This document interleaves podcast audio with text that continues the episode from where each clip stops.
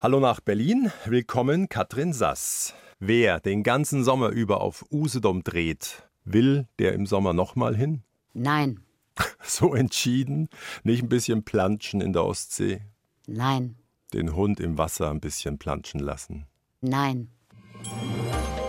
1 zu 1, der Talk auf Bayern 2. Norbert Joa im Gespräch mit Katrin Sass war in der DDR Schauspielerin des Jahres. Und sagte zu dieser Auszeichnung sicher gerne Ja. Nein kann sie auch, haben wir gerade gehört. Ja, schön, dass Sie Zeit für uns haben in Berlin. Und diese Auszeichnung, Schauspielerin des Jahres, das war 1987. Da waren die Nordseeinseln für Sie unerreichbar. Aber ich denke mir, Sie hatten eh andere Traumziele damals, oder? Also, die Nordsee war auch ein Ziel, na klar. Ich wollte wissen, wie das ist, wenn das Wasser weg ist. Das habe ich immer nur gehört. Das passiert an der Ostsee ja nicht. Oder ganz, ganz wenig, sodass wir es kaum spüren. Das habe ich dann gleich danach erlebt, nach 90. Und Paris. Das war das erste Jahr. Warum eigentlich das als Sehnsuchtsort? Ich weiß nicht, das ist heute noch da. Ich wollte am liebsten hinziehen. Ich wollte Deutschland nach der Wende ganz weglassen und gleich den Sprung nach Frankreich machen. Ich wollte Französisch lernen.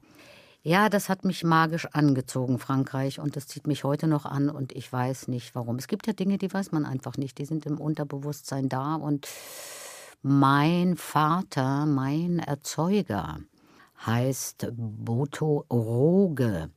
Und ich habe mal ein bisschen recherchiert. In Deutschland gibt es das so wenig. Und da sagten mir zwei Halbbrüder, na guck mal in Paris ins Telefonbuch. Rocher, Rocher, tausendfach. Ich dachte, so ist es. Aha.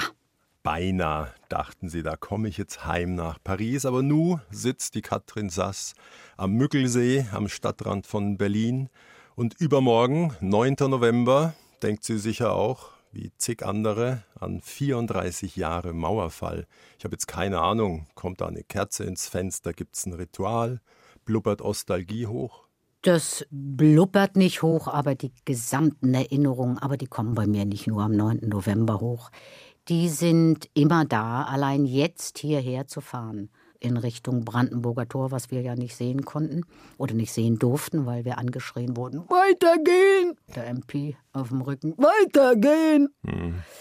Das ist schon alles absurd und diese 34 Jahre irgendwie, es ist unglaublich dieser Mauerfall, diese Zeit danach, diese friedliche Zeit, diese, diese freundliche Zeit, wo alle Menschen glücklich waren. Es war so eine Einheit und alle freuten sich und heute ist es eine Einheit, alle meckern. Deutschland meckert. Es ist unglaublich. Da sind wir wieder vereint. Da sind wir wieder vereint. Da bin ich raus. da schenkt denke, sich Ost und West wenig beim Meckern. Ja, das ist der Deutsche. Ja, ja, Sie haben wiederholt gesagt, ich wünsche mir nochmal die Euphorie des 9. November zurück. Ja. Freue mich heute noch. Das gelingt Ihnen fast täglich? Nein, natürlich nicht. Aber wenn ich das höre, worüber die Deutschen meckern, warum die Deutschen meckern, da sagen wirklich Leute, ich übertreibe es jetzt mal, die schreiend auch über den Alex laufen, den rechten Arm in die Luft gehoben, wir haben ja hier keine Meinungsfreiheit. Ich denke, weiß der jetzt, was er sagt und was er gerade macht? Also wir haben keine Meinungsfreiheit und machen was, wo man woanders im Knast säße. Ja, es ist ein Phänomen, weil es Ihnen ja auch auffällt und Sie die Leute wahrnehmen, die sagen, ah, vorher war es besser, sicherer, gerechter, vielleicht auch gemütlicher, absehbarer. Ach, vorher weiß ich gar nicht, ob Sie das vorher meinen. Ich habe immer gesagt, wir haben genug Inseln, wir haben genug Stacheldraht. Sucht euch eine Insel, stellt Stacheldraht drum und geht alle mit Herrn Krenz da wieder hin. Aber dann die DDR-Mark, den Trabi und diese Bedingung. Wer würde da wohl kommen? Ich bin sehr gespannt. Ja, ich kenne von Ihnen eine Liedzeile. 40 Jahre keine Not, nur Nötchen, 40 Jahre eingesperrt und sorgenfrei. Es hm. war wohl auch hm. sehr behütet. Aber es hatte auch was ganz Garstiges und was ins Alltagsleben hineinragt und es auch zerfrisst. Von Ihnen ist ja bekannt die Geschichte mit der engsten Freundin. Es kam spät raus, die hat sie lange ausgehorcht für die Stasi und hat sich wohl dann doch irgendwann Vergebung gewünscht. Ich habe versucht, nach 30 Jahren das zu schaffen, zu vergeben. Ich habe verschiedene Leute angerufen. Ach, da waren so ein paar Sätze vom Regieassistenten, vom stellvertretenden Intendanten, von einem Beleuchter, wo ich dachte, ach, lapidar, komm, vergessen. Bei ihr war es so, dass ich die Nummer dann mir besorgt habe, sie angerufen habe und ja, sie zitterte und heulte und es kamen immer die gleichen Sätze. Ich bin doch bestraft genug. Ich habe kein Haus mehr. Ich wohne in einer kleinen Wohnung. Ich kriege Hartz IV. Was denn noch? Ach, dachte ich, was denn noch? Ja, ihr habt euch getrennt. Dein Mann war dabei, deine Tochter war dabei. Ich saß in einem Stasi-Nest und wollte tatsächlich, ich habe ihr auch gesagt, ich habe gehört, du hast einen Satz gesagt, ich möchte mit dieser Schuld nicht sterben. Ich sage, deshalb rufe ich dich nicht an, um dir zu helfen. Ich rufe an, um Vergebung zu lernen. Ich habe es nicht geschafft bei ihr. Ich habe es nicht geschafft. Das war ja jetzt erst vor kurzem. Nach 30 Jahren habe ich sie angerufen. Was bleibt dann letztlich von der DDR, vielleicht auch in Ihnen, außer grünem Ampelpfeil, Bräuler, Sandmännchen? Ja, das ist meine Herkunft. Das ist, äh, ich komme aus der DDR. Ich bin sozialisiert in der DDR. Es hat ja nichts mit der Stasi zu tun, sondern meine Kindheit war schön. Schauspielschule war toll. Wir hatten einen Rückzugsort sozusagen, das Theater. Natürlich bleibt das. Diese 30 Jahre waren wichtiger als die 30 Jahre danach, weil da haben ja die wichtigsten Dinge stattgefunden. Ein junger Mensch, der sozialisiert wird, der selber denkt, was er wann machen kann und ob er Lust hat, in den Westen zu gehen oder nicht, das ist ja jetzt vorbei. Also meine Identität ist natürlich Osten. Und wenn es diese Jammerer gibt, Sie haben uns die Identität genommen. Da sage ich, was denn das für ein Blödsinn? Wie kann man einem denn die Identität nehmen? Also, also meine hat man mir nicht genommen und meine Heimat auch nicht. Heißt heute nur anders. Also es ist alles ein Blödsinn. Sie hören hier Katrin Sass, die laut nachdenkt über ihre Herkunft, über ihre Prägung. Und einmal musste ich schmunzeln bei einer Bemerkung auch von Ihnen zum Stichwort emanzipierte DDR-Frauen. Sie haben gesagt, ja, die haben voll gearbeitet und den ganzen Haushalt gemacht. Und die Kinder betreut. Und die Windeln gewaschen. Und dem Herrn die Kartoffel hingestellt. Also Vollzeitarbeit sozusagen. So kann man das nennen, ja. Bayern 2, 1 zu 1 der Talk. Und ich bin via Leitung nach Berlin verbunden mit der Schauspielerin Katrin Sass, alias Karin Losso. Ehemalige Staatsanwältin, zurück auf Usedom, Haft entlassen, nachdem sie ihren Mann im Affekt getötet hat. Ich weiß, spielen lässt sich alles, aber ist für Sie so ein Ausraster, so ein Zustand denkbar? Das äh, steckt, glaube ich, in uns allen. Du weißt nicht, was morgen passiert. Du weißt nicht, was in einer Stunde passiert. Zu was du Wir in der Lage bist? Ja, das glaube ich ganz sicher. Dass es das gibt, wo man danach sagt, um Gottes Willen, das war doch nicht ich. Ich habe mir die erste Folge vorab angeschaut von dem Dreiteiler. Erzählen Sie. Übermorgen. Sie kennen sie noch nicht, gell? Nein, ich kenne sie noch nicht. Sie könnten sie auch schon lang gesehen haben. Ja, wollte ich nicht. Sie schauen gemeinsam mit den anderen acht Millionen? das wäre der Hammer, ja. Darauf zielt gleich die erste Frage. Also übermorgen die 20. Folge des Usedom-Krimis. Und wieder bin ich auf der Insel, auf einer nicht allzu großen Insel, eng und weit zugleich, Idylle und Abgrund beieinander. Schöne und schaurige Bilder sind leicht zu fangen. Warum funktioniert das so gut alles auf Usedom? Ist ja eigentlich ein Urlaubsidyll. Keine Ahnung. Ich frage die Leute, wenn ich durch meinen Wald laufe, mit meinem Hund spazieren gehe und die Leute sprechen mich an und ich sage, meinen Sie jetzt wirklich mich? Meinen Sie jetzt wirklich Usedom? Oder sagen Sie das jetzt jeder anderen Schauspielerin auch, die hier lang tappelt? Nein, wir meinen Sie, wir meinen Sie und wir meinen Usedom und wir gucken das wirklich gerne. Am Anfang wussten wir noch nicht genau, aber es wird immer mehr und wir freuen uns auf Usedom, weil das so eine Normalität, so eine Menschlichkeit hat durch dass da eben nicht nur gefragt wird, wo waren Sie von 7 bis 17 Uhr und wir jagen jetzt gemeinsam den Mörder, sondern es werden ja immer auch äh, die äh, Privatgeschichten erzählt von Karin Losso, von ihrem Liebsten, der sie verlassen muss wegen einer Tochter und sie trauert und sie verliert ihre Tochter. Sie hat ihren Mann erschossen. Also insofern passiert da ein bisschen was was die Leute wahrscheinlich auch interessiert, dass nicht nur Köpfe rollen, dass nicht nur gemordet wird. Es ist viel Atmosphärisches drin und auch viel Mikrokosmos. In dem ersten Fall ein Bin Prepper. sehr gespannt. Ja, der hat sich so festungsgleich verschanzt. Der Ivo, der macht das auch sehr gut. Aber Startschuss ist natürlich auch für Sie als Hundefreundin ein grausiger Fund. Ihr Hund Lucky entdeckt tote Hundewelpen. Ich weiß, in der Maske ist alles möglich, aber ich habe mir es auf dem HD-Fernseher angeschaut. Waren das echte? Ja, dann hätte ich es nicht gemacht. Ich bin als erstes, als ich das hörte, hin zum Außenrequisitor. Und dann hat er mir ein Hündchen in die Hand gelegt. Und ich habe gesagt, liegen die, wenn die tot sind, wirklich so, dass die alle für alle, alle Viere von sich gestreckt haben? Ja, das habe ich alles genau recherchiert. Und er hat die dann äh, nachgebaut. Ne? Leider hat Das- er auch sehr wunderbar die tote Altenpflegerin dann drapiert, Ja, die aber, denke ich mal, nur die Luft angehalten hat, hoffe ich. Wir verraten jetzt mal nicht zu viel. In dem schönen Usedom geht es natürlich dann zu. Der Dreiteiler wurde gedreht im vergangenen Winter. Und ich habe mir das angeschaut. Drehzeit ist immer November bis März. Ja. Sapradi, weil sie einfach nicht so viele Touristen im Bild haben wollen oder diese leicht skandinavische Düsternis? Ja, wir haben angefangen, weil es tatsächlich eine andere Atmosphäre sein soll. Wir wollten jetzt nicht diese wunderschönen Pilcherbilder zeigen, weil die gibt es zu Genüge. Wir wollten auch nicht so sehr diesen absoluten Krimi bedienen. Wir wollten also was, ja, skandinavisches finde ich schon ganz schön. Ich lebe ab 30 Grad aufwärts, geht's bei mir erst richtig los. Also wenn andere in den kühlen Keller verschwinden, geht mein Leben los. Bei 32 Grad, wo ich Also- ins Wasser gehe, wieder rauskomme, mich von der Sonne trocknen lasse, das ist mein Leben. Das, was auf Usedom passiert, ist die Hölle. Ich friere, ich friere, ich friere. Ich schlafe eigentlich auch bis halb zehn. Da stehe ich einmal Zeitumstellung und dann Winter eben um vier auf. Am ersten Tag leide ich so sehr, dass ich mir zwei Wecker stelle, das Handy stelle und auch gar nicht einschlafen kann. Also das ist heftig.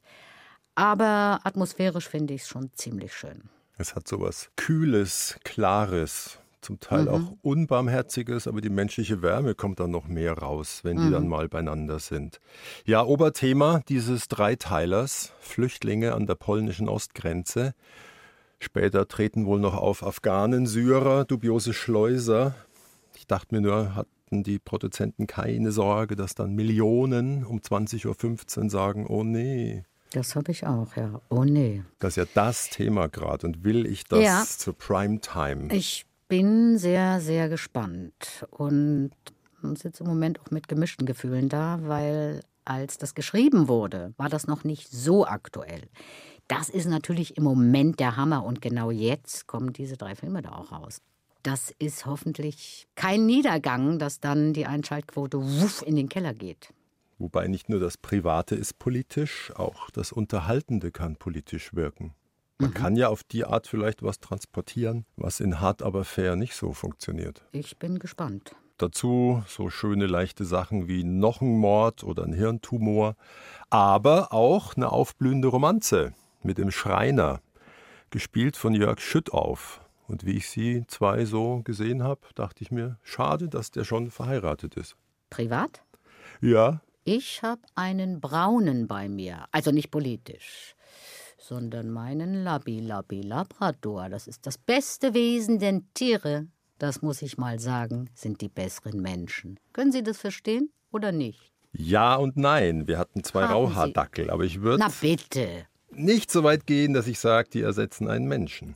Nein, nicht ersetzen. Es sind die besseren Menschen, habe ich gesagt. So weit würde ich auch Menschen. nicht gehen.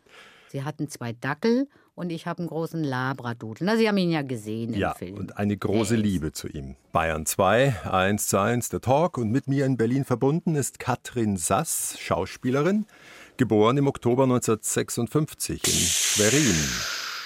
Da lässt sie die Luft Sagt- ab. Sagt man sowas? Ja. Sagt man 1900? 1966. Schon, schon 1900 klingt furchtbar. Geboren 2006 in Berlin. Die So Mutter was. Schauspielerin, der Vater Büroangestellter und hält seiner Frau den Rücken frei, so wie ich das Ja. verstanden habe. Macht alles. Putzen, Alles. kochen, nähen, Kinder großziehen. Ja, alles hat er gemacht, dieser tolle Mann. Und musste mit 60 sterben. Dieser tolle, neue Mann, sagt man heute, der hat es schon in den 60er Jahren durchgezogen. Ja, dieser Mann war besonders. Der hat meine Mutter eben wahnsinnig geliebt. Sie hat getanzt, sie hat danach gesungen, sie ist ins Schauspiel gegangen, sie konnte ihren Beruf machen. Und er hat das andere gemacht. Das war schon unglaublich. Und haben ihn die. Kinder dafür abgöttisch geliebt. Haben sie verstanden, dass das was Besonderes, auch Tolles ist? Nein, das habe ich als Kind nicht begriffen. Das war bei uns Normalität, das habe ich begriffen. Jahre. Ich meine, wie alt war ich, als er starb? Ich habe gerade am Theater angefangen, 21. Das war so grauenvoll. Begriffen, begriffen habe ich das, oh Gott, in den 90er Jahren. Dass solche Männer selten sind. Was Ja, änderte es eigentlich, als sie erfuhren, er war gar nicht ihr leiblicher Vater? das war erstmal Spannung pur. Gesehen habe ich meinen Erzeuger viel eher, mit 17, wusste das aber nicht. Und dann erfahren mit 21. Nein, das konnte ich nicht fassen, das konnte ich nicht glauben. Und darum fand ich ihn im Nachhinein noch großartiger, was er für uns oder für mich getan hat. Ich hätte diese Schule, ich hätte zehn, zehn Klassen gar nicht geschafft. Ich hätte diese, diese Lehre gar nicht geschafft. Facharbeiter für den Fernsprechverkehr, kurz gesagt Stöpslerin. Auch das hat er gemacht, diese Arbeit geschrieben. Das stand doch drunter. Sehr gut, leider keine eigene Arbeit, also das haben sie schon gewusst. Aber ich musste vor der Schauspielschule ja irgendeinen Beruf machen. Das war bei uns ja so. Entweder zwölf Klassen, ne, dass man jederzeit was anderes machen kann, wenn man geäxt wird, oder eben einen Beruf. Und da habe ich Telefonistin gewählt, weil, wie in meinem Buch steht, wer nichts weiß und wer nichts kann, fängt bei Post und Reißbahn an. Hast du einen blöden Sohn, schick ihn zur Bauunion. Mein Bruder war beim Bau, ich bei der Post. Dümmer ging's nicht. Das war ja überhaupt nicht ihre Herzenssache. Sie haben es einfach nur gebraucht als Sprungbrett und dass sie Richtig. irgendwas in der Hand hatten. Aber dann hat es ja Richtig. doch geklappt auf der Schauspielschule Rostock. Mhm.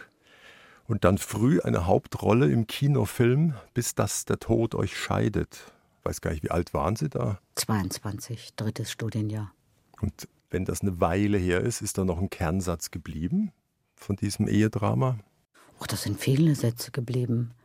Da sind viele Situationen geblieben. Da ist das Krankenhaus geblieben, als mein Mann mich schlagen musste, als er getrunken hat und mir das Trommelfell zerschlagen hat und ich im Krankenhaus lag und die Ärzte sagten, du gehst da nicht mehr hin. Ist nicht nur dein Trommelfell kaputt, dein ganzer Kopf ist voller Beulen, das kann's nicht sein. Und das war in der DDR ein Renner. So lange her und noch alles da. Das ist noch alles da, ja. Wenn man zurückrechnet, beim Mauerbau waren Sie noch ein Kleinkind, fünf, Ich beim Fall gar nicht. Ich wusste, gar 33. nicht, dass es, ich wusste in Schwerin gar nicht, dass es eine Mauer gab. Ich wollte gerade fragen, spielte die Nein, eine Rolle? das wusste ich gar nicht. Ich wusste überhaupt nicht, dass da eine Mauer steht. Darüber haben wir einfach nicht geredet. Meine Eltern waren Genossen. Also es war gar kein Thema. Ich habe nur immer gelitten, wenn mein Onkel aus Mainz kam, die ja alle in Schwerin gelebt haben und vor dem Mauerbau abgehauen sind. Immer wenn der kam und Sehnsucht nach Schwerin hatte, habe ich begriffen, dass ich da nicht hin kann. Dass ich mich auch nicht äh, im Kofferraum verstecken kann, was ich ja immer vorgeschlagen habe. Ich kann doch einfach mit diesem, da war immer vorne so ein Stern drauf. Boah, dachte ich, was ist das für ein Auto? Das hieß Mercedes. Unglaublich. Ich sagte, das Auto ist doch groß und, und eure Kinder können doch hinten rein und ich, ich bin ja nur zwei Jahre älter, ich kann mich ja in den Kofferraum legen. Ja, da haben die immer furchtbar gelacht. Und ich dachte, ich muss doch mal rüber zu meiner Oma oder. Aber was rüber heißt, wusste ich nicht. Wo, ach, in dem Alter.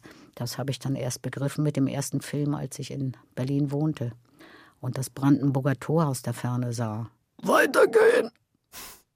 Weitergehen! Und weil das so tief in ihren Knochen steckt, ich habe einige Aussagen von Ihnen gelesen bis vor kurzem. Sie sagen gern und ab und an auch immer noch Zone. Ja, weil das ein Wort war, wofür wir fast in den Knast kamen.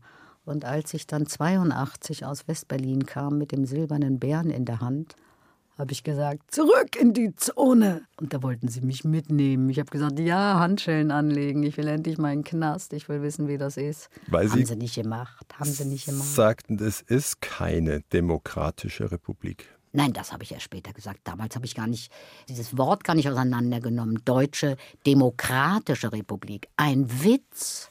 Ein solcher Witz. Das habe ich erst danach gesagt. Deutsche Demokratische Republik. Ja, das war ein Witz. Ja, was kein Witz war und einen großen Raum einnimmt in ihrem Leben, das ist ein echter Krimi, ein Suchtkrimi, über den Sie spät gesprochen haben. Und von einem zweiten Geburtstag im Sommer 98. Da hätten Sie aufgehört zu trinken. Und man fragt sich, ja, was wäre, wenn nicht, wenn es weitergegangen wäre? Ich frage es mich nicht mehr, weil ich das wahrscheinlich nicht überlebt hätte, wie Onkel Doktor sagt. Also habe ich aufgehört. Ja, ja, das klingt so leicht. Ich habe es ja auch gelesen und habe es gar nicht gewusst zuvor. Also wenn man den kalten Entzug mit schierer Willenskraft, wie es ja so in Hollywood-Filmen auch manchmal gibt, Tür zu und Decke und Zittern, wenn man den so durchzieht, das ist regelrecht lebensgefährlich. Das ist lebensgefährlich, das habe ich aber nicht gewusst. Ich habe es ja nur einen Tag gemacht, weil noch äh, jemand an die Tür klopfte, der es wahrscheinlich noch nie wusste und mir noch mal drei Drehtage anbot. Und dachte, das ist vielleicht die Rettung. Darum habe ich einen Tag nicht getrunken. Und dann war der Entzug höllisch. Aber dann, den habe ich auch nicht überstanden, den Tag. habe einen Krampfanfall gekriegt und äh, bin im Krankenhaus wieder wach geworden. Also hätte auch daneben gehen können, ja. Ist aber nicht. Ich rede ja jetzt hier mit Ihnen, ist doch schön. Ja, allerdings.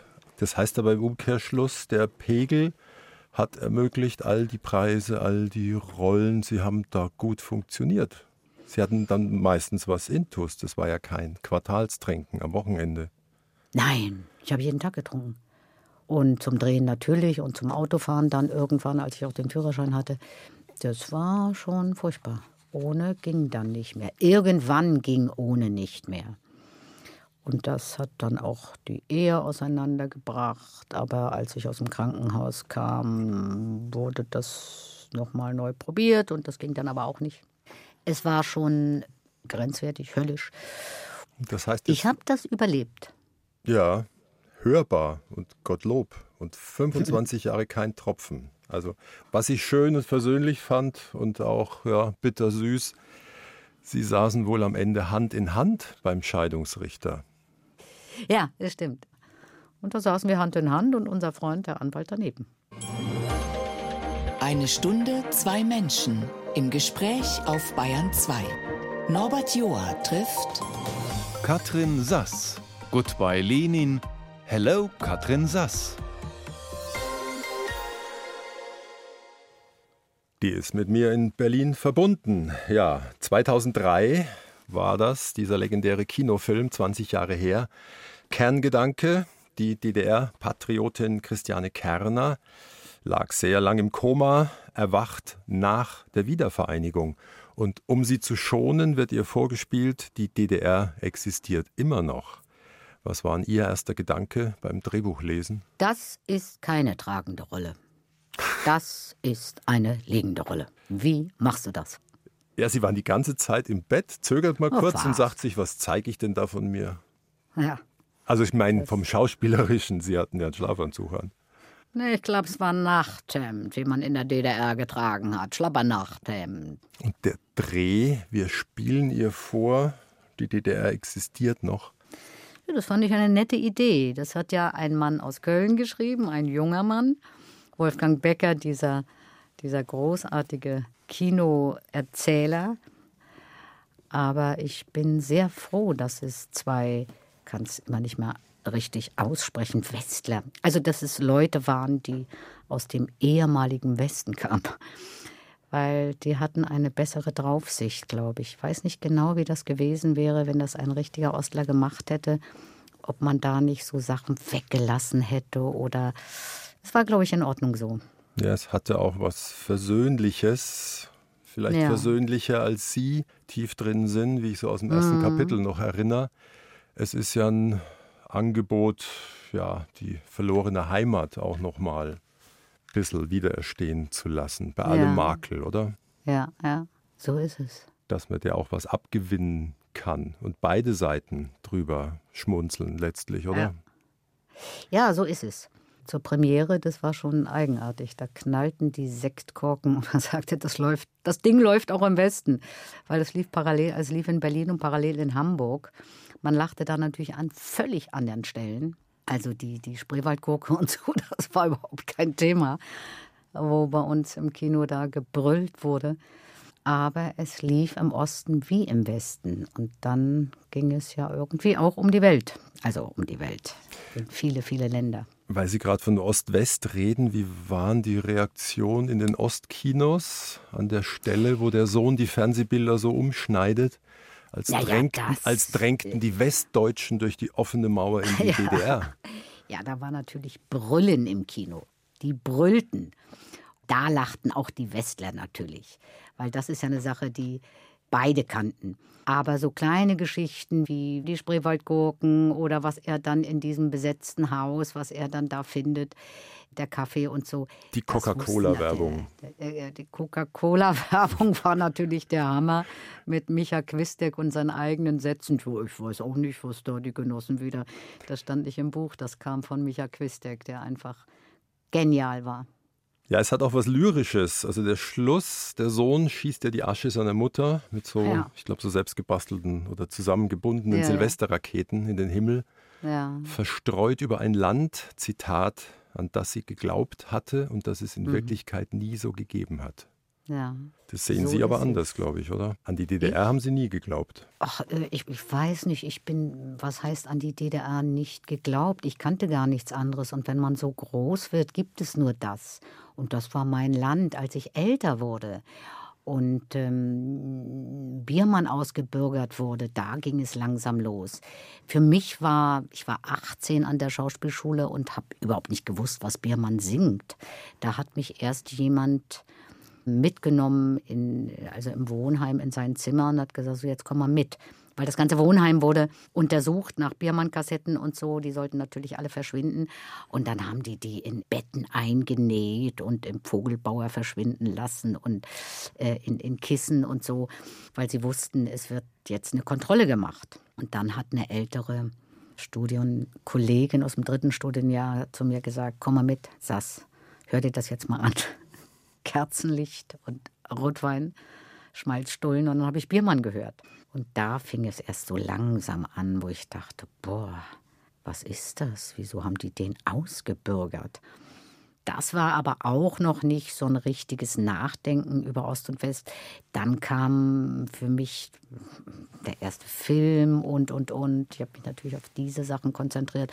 Und erst als ich meinen Mann kennengelernt habe, der ja aus dem Westen kam, also der im Westen groß geworden ist, da ging es so richtig los, dass ich auch überlegt habe, abzuhauen, nicht abzuhauen. 82 natürlich noch nicht, aber 87 war ich dann nochmal da, traf dann Silvester Groth, mit dem ich ja einen Film zusammen gemacht habe, der in der Zwischenzeit abgehauen war. Und da kam ich dann langsam ins Zweifeln. Dachte, oh Gott, bleibst du jetzt auch weg? Bleibst du hier? Bist du dann alleine? Ach du Scheiße, was wird dann? Kriegst du Angebote? Ja, nein, wo, ist, wo sind deine ganzen Freunde? Und ja, da hatte ich ein bisschen Schiss. Ja, verständlich. Man verlässt ja alles, was man kennt. Ja, und Ja. es gab ja auch die glühenden Sozialisten, die auch verzweifelt waren, was aus der Idee geworden ist. Sie hatten allerdings dann auch quasi durch den Film Goodbye Lenin eine Blitzeinweisung in den Kapitalismus, weil gekostet hat der Film 5 Millionen und eingespielt 80. Ist Ihnen das bewusst? Nein, das war uns überhaupt nicht klar. Das war verrückt. Völlig verrückt. Es wusste auch keiner. Es wusste ja keiner, wie der läuft. Und die DVDs dazu und die Bücher dazu. Und das war schon der Hammer.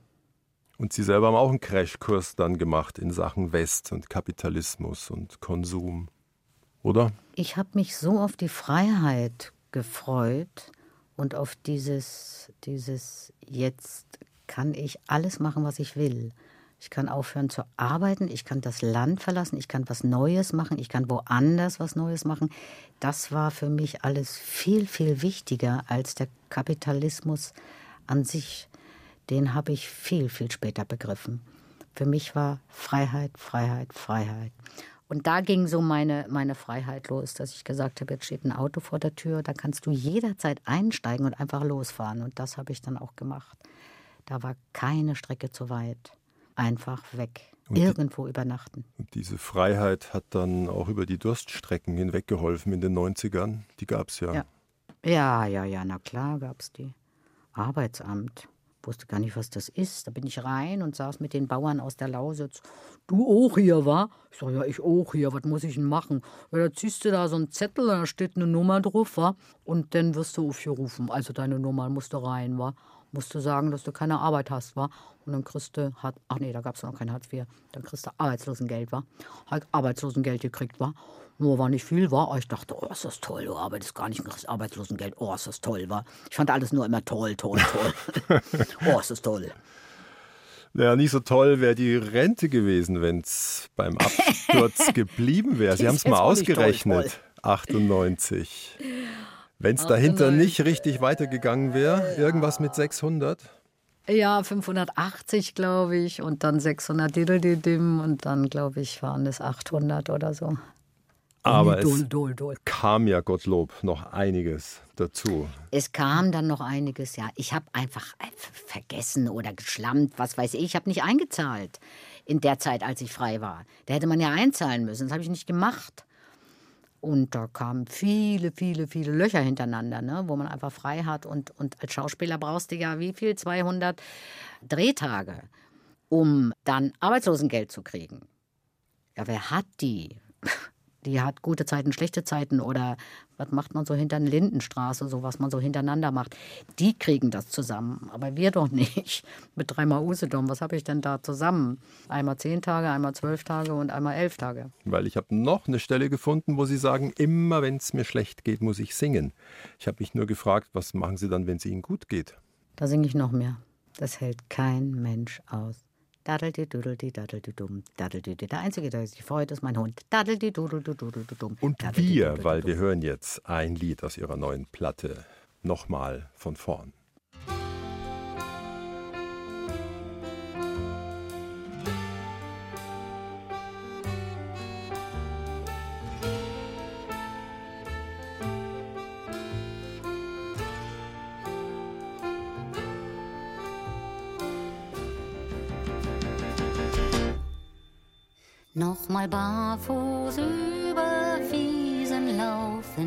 Nochmal mit den Jungs raufen, nochmal aus den Bäumen springen, nochmal lauter, nochmal lauter als die anderen singen.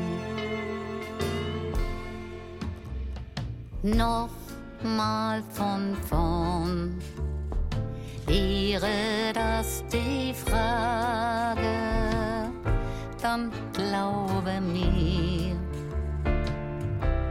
wenn ich dir sage,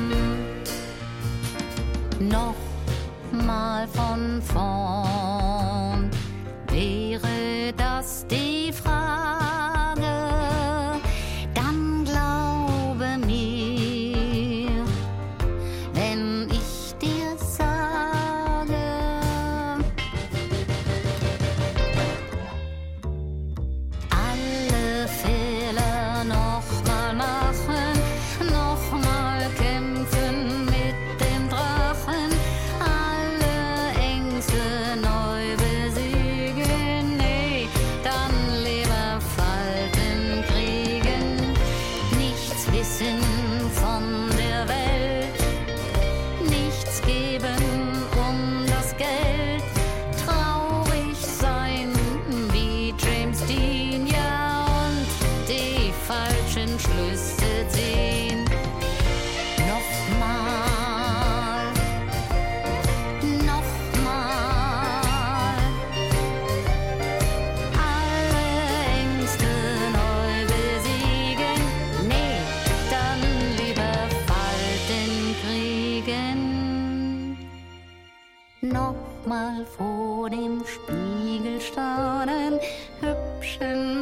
Blödsinn in die Welt posaunen, durch kein Virus klein zu kriegen, nochmal lieben, lieben, lieben.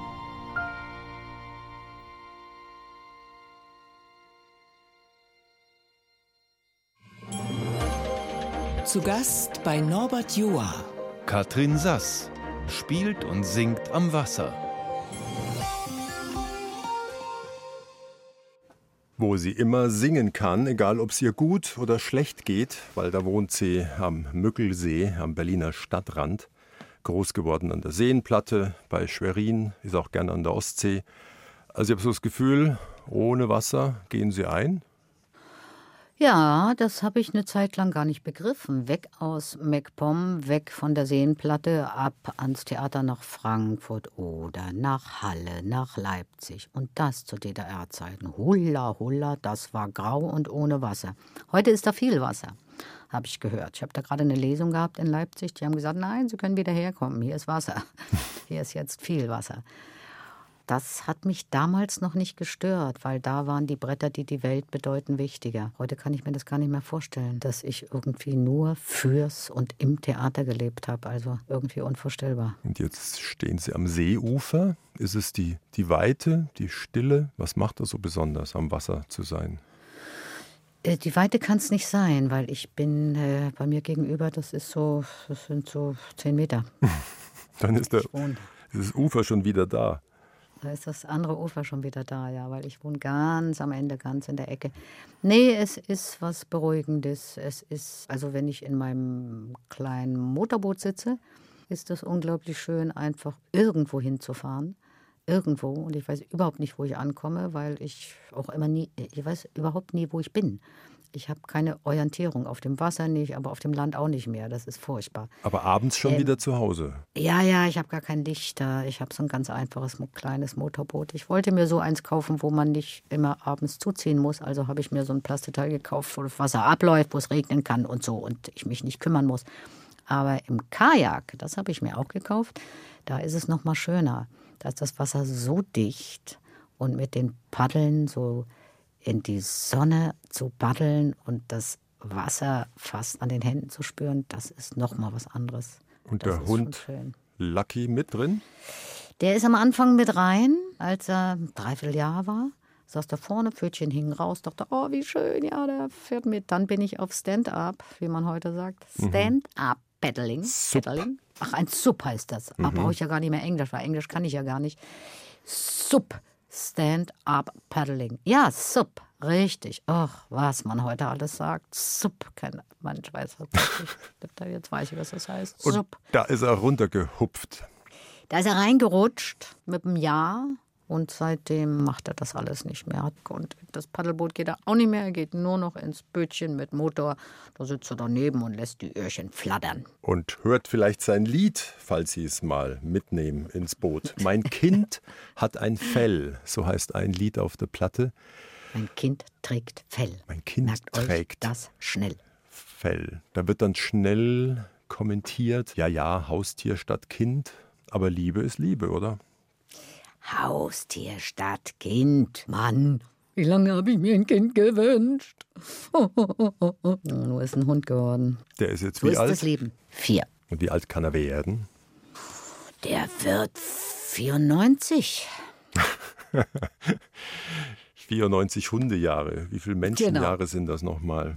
Ich glaube, das ist irgendwas mit, irgendwas mit sieben, oder? Ja, 4 mal 7. Der wäre jetzt, ja, so benimmt er sich wie ein 28. Naja, nee, er benimmt sich eigentlich wie ein 16-Jähriger. Nee, der benimmt sich wie ein 3. Ach, der benimmt sich wie ein Baby. Ach, das ist das Schönste, was ich habe. Katrin und Lucky. Und die Katrin hat eine Platte aufgenommen, in der sie viel von sich preisgibt. Wenn man genau hinhört, wie sie singen, was sie singen. Also ein Titel ist Am Wasser erkenne ich mein Herz oder In der Geisterstunde, da geht es über Stasi, Spitzel.